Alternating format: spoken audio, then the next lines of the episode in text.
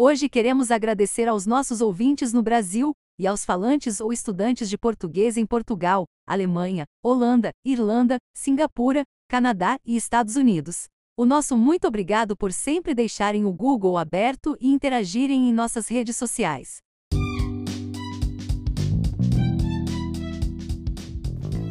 Deixe o Google aberto, o seu podcast semanal construído com a ajuda de um dos maiores bancos de dados do planeta. E aí, pessoas? Bem? Espero que sim.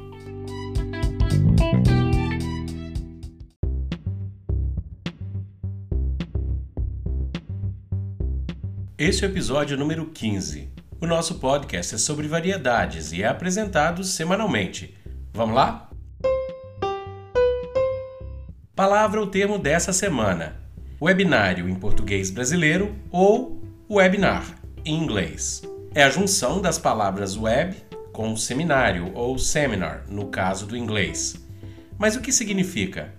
Como a própria palavra diz, é um seminário pela web, uma forma de passar um conteúdo para uma plateia interagindo através do chat ao vivo. O palestrante pode ou não interagir com o chat, aceitando perguntas e dúvidas na hora, mas na maioria dos casos as dúvidas são respondidas a posteriori.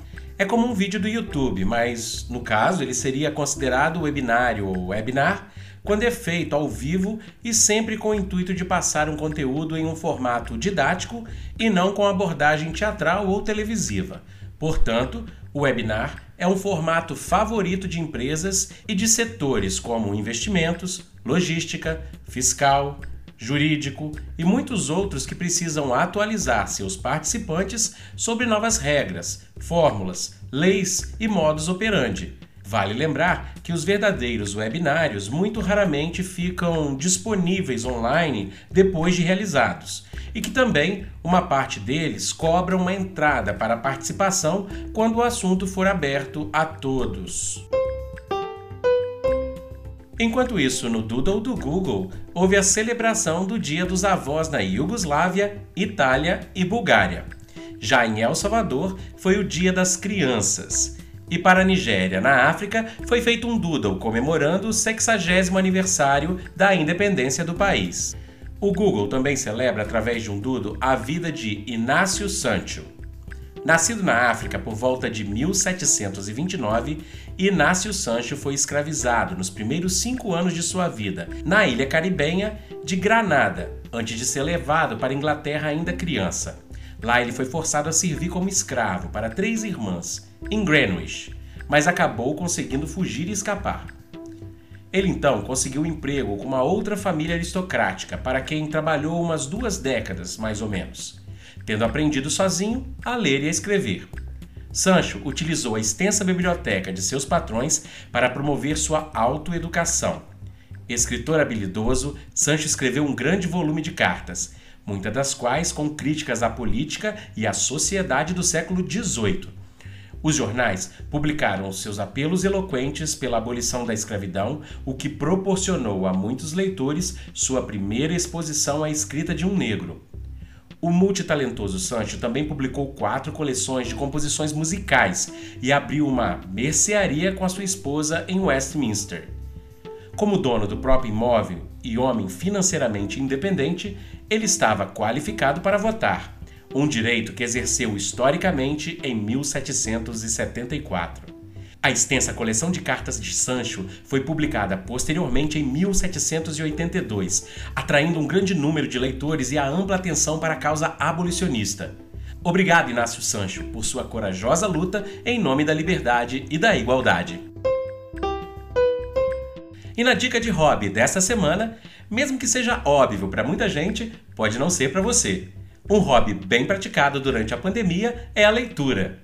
Ler aumenta seu vocabulário, ajuda a falar melhor e melhora a memorização e o raciocínio. Se você não tem o hábito de ler, não se culpe. É sempre tempo de começar. Algumas dessas dicas podem te ajudar a sair da inércia.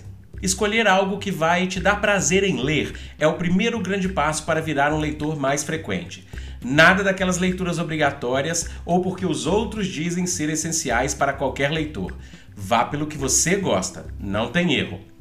Colocar o livro perto da cama ou em sua varanda preferida ajuda muito na dinâmica de não dividir o livro com a TV. No começo, leia uma página por dia. Pode ser antes de dormir ou até mesmo na hora do seu descanso do almoço. Com o tempo, a curiosidade vai te levar gradativamente a ler um pouco mais. Todo livro vai te ensinar algo. Tenha sempre um lápis para marcar e fazer anotações. Isso pode te ajudar na motivação de continuar lendo e também no aprendizado, mesmo que seja pela simples moral da história. Entre num grupo de leitores, há alguns bem bacanas no Facebook. É motivador tanto ver o que as outras pessoas estão lendo, quanto observar as coleções dos leitores. Nos dias de hoje, não há motivos para não ler. Se parar para pensar, muitos de nós lemos bastante quando estamos consumindo notícias nas redes sociais. Mas isso não é tão marcante quanto ler uma obra voltada para um determinado tema.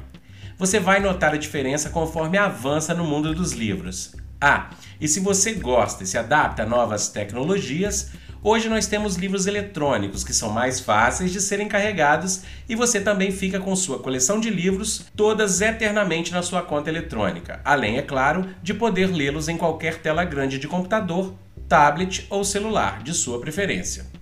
Pesquise um pouco sobre isso. Então deixe o Google aberto e boas leituras. E no Recordar e Viver, lembraremos da literatura vendida nas bancas de jornais de todo o Brasil. As bancas foram grandes incentivadoras da leitura em tempos atrás. E essa literatura fazia sucesso entre crianças, jovens, homens e mulheres por aí. Quem se lembra dos livretos de contos românticos lidos pelo público feminino? Júlia, Bianca, Sabrina. Tinha também Cici, Christy, Bárbara, Jéssica, Diana Palmer.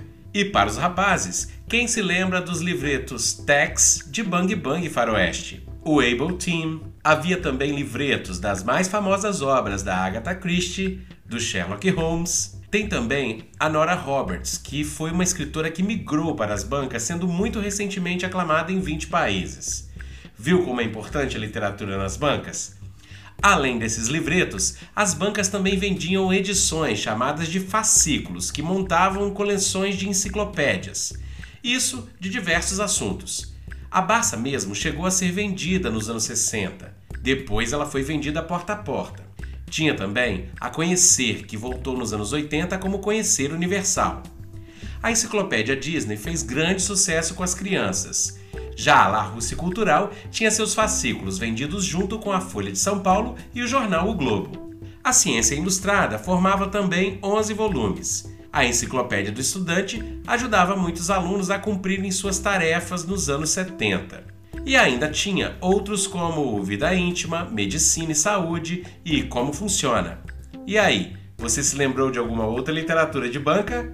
Então deixe o Google aberto, bora pesquisar, pois recordar é viver. Lembraremos também de datas religiosas que envolvem doces. A primeira é São Cosme e Damião. Lembra disso? Pois é, hoje é mais raro, mas em décadas passadas, o dia de São Cosme e Damião era esperado por crianças de muitas partes do Brasil. Considerado e celebrado por católicos, ortodoxos, pelo candomblé e pela umbanda, o dia de São Cosme e Damião, mesmo que em datas diferentes para essas denominações religiosas, é celebrado por muitas pessoas no Brasil no dia 27 de setembro, principalmente por haver a distribuição dos doces. Era uma farra com a criançada, ora em casas que distribuíam com momentos marcados e em filas, ora pelas ruas onde carros passavam, jogando ao léu balas e chicletes. As vendas ou mercearias também costumavam abrir pacotes graúdos de bala para jogar para as crianças. E a criançada ouvia dizer que tal rua estava dando doce. E todos passavam o dia correndo aqui e ali para encherem as sacolas de guloseimas. A sacolinha com a imagem de São Cosme e Damião nas cores verde, vermelho e branco é fabricada e lembrada por muita gente até hoje. A segunda é Santa Luzia, onde a tradição, nesse caso, estritamente católica, diz que Santa Luzia passaria no seu dia a cavalo distribuindo doces. Mas para isso, a criança deveria colocar um pratinho com capim, para que esse cavalinho que leva a santa pudesse trazer os doces com certeza. A Páscoa é outra data que envolve comida, principalmente ovos de chocolate. Portanto, doces. Desde a antiguidade eram pintados ovos durante esse período e hoje os ovos são de chocolate. Esses ovos são distribuídos logicamente para as crianças e para os adultos no domingo de Páscoa. O ovo simboliza o renascimento, que remete à ressurreição de Jesus Cristo para os cristãos. E ainda no Recordar e Viver, fatos fazendo mais um aniversário por agora. Benjamin Franklin realiza a famosa experiência com a pipa para provar a eletricidade. Isso aconteceu em 1752. É fundado o jornal gaúcho Correio do Povo em 1895. E Henry Ford lança o Ford T, o primeiro carro popular da história, já em 1908. O cantor de jazz, nome do primeiro filme falado da história, tem pré-estreia em Nova York em 1927. Em 1931, às 11 horas, entra em vigor, pela primeira vez no Brasil, o horário de verão. Já a inauguração do Museu de Arte de São Paulo acontece em 1947. E em 1953 é instituída a Petrobras, uma indústria de petróleo com sede no Rio de Janeiro, aqui no nosso país. Em 1957, o Sputnik 1 se torna o primeiro satélite artificial a orbitar a Terra. E o Concorde rompe a barreira do som pela primeira vez em 1969. Comidas e bebidas ou ingrediente culinário. Falaremos hoje sobre o vinho. O vinho é uma bebida alcoólica produzida pela fermentação do sumo da uva ou do mosto que é provocado pelo esmagamento das mesmas. A história do vinho é bem longa e remota de 6 mil anos antes de Cristo. O vinho é presente em religiões há muito tempo. Na Grécia, com Dionísio, ou em Roma, com Baco, o vinho era celebrado e foi assim durante a concepção e fundamentação da fé cristã também. Apesar de também poder ser produzido de outros vegetais ou frutas, o vinho em sua totalidade provém de uvas frescas de diversos tipos e de diversas partes do mundo, com ou sem adições de açúcares e também de álcool.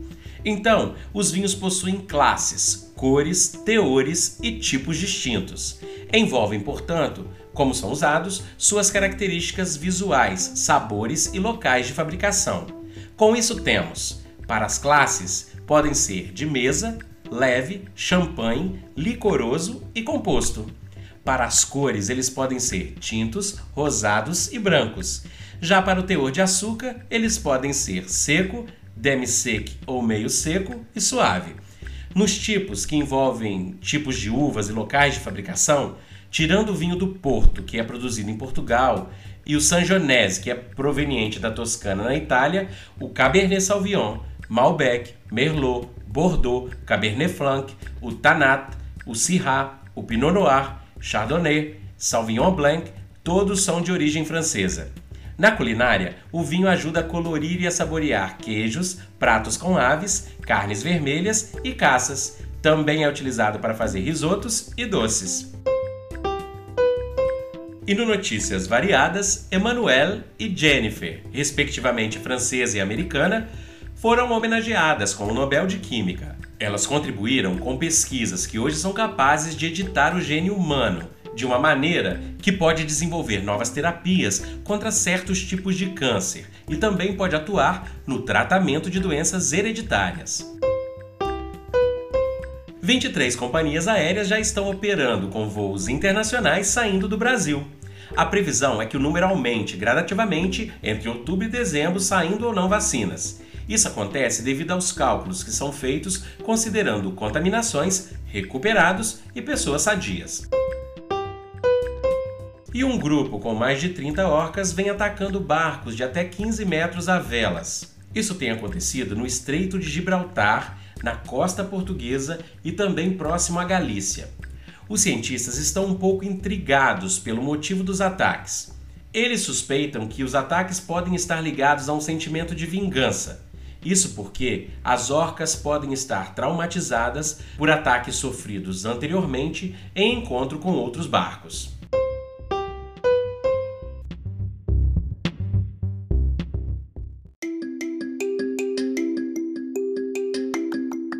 E para tudo isso que eu disse, ou para alguma coisa que você ouviu e precisa saber mais, deixe o Google aberto e até a próxima!